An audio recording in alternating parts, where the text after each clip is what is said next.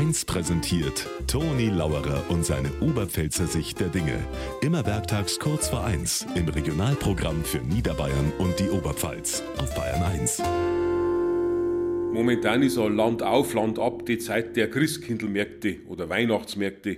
Wir waren mal vor kurzem bei einem Weihnachtsmarkt im Erzgebirge. Da gibt's zwei ganz andere Sachen wie bei uns. Räuchermännlein, Weihnachtspyramiden und auch vom Essen her, da hat's Kartoffelpuffer gegeben mit Apfelmus. Habe ich zu dem Standbetreiber gesagt, da sagen wir mir dazu Erdäpfeldotsch. Dann sagt er, nö, haben Sie aber einen gömischen Dialekt. Da habe ich mir schon gedacht, also du musst ganz stark sein.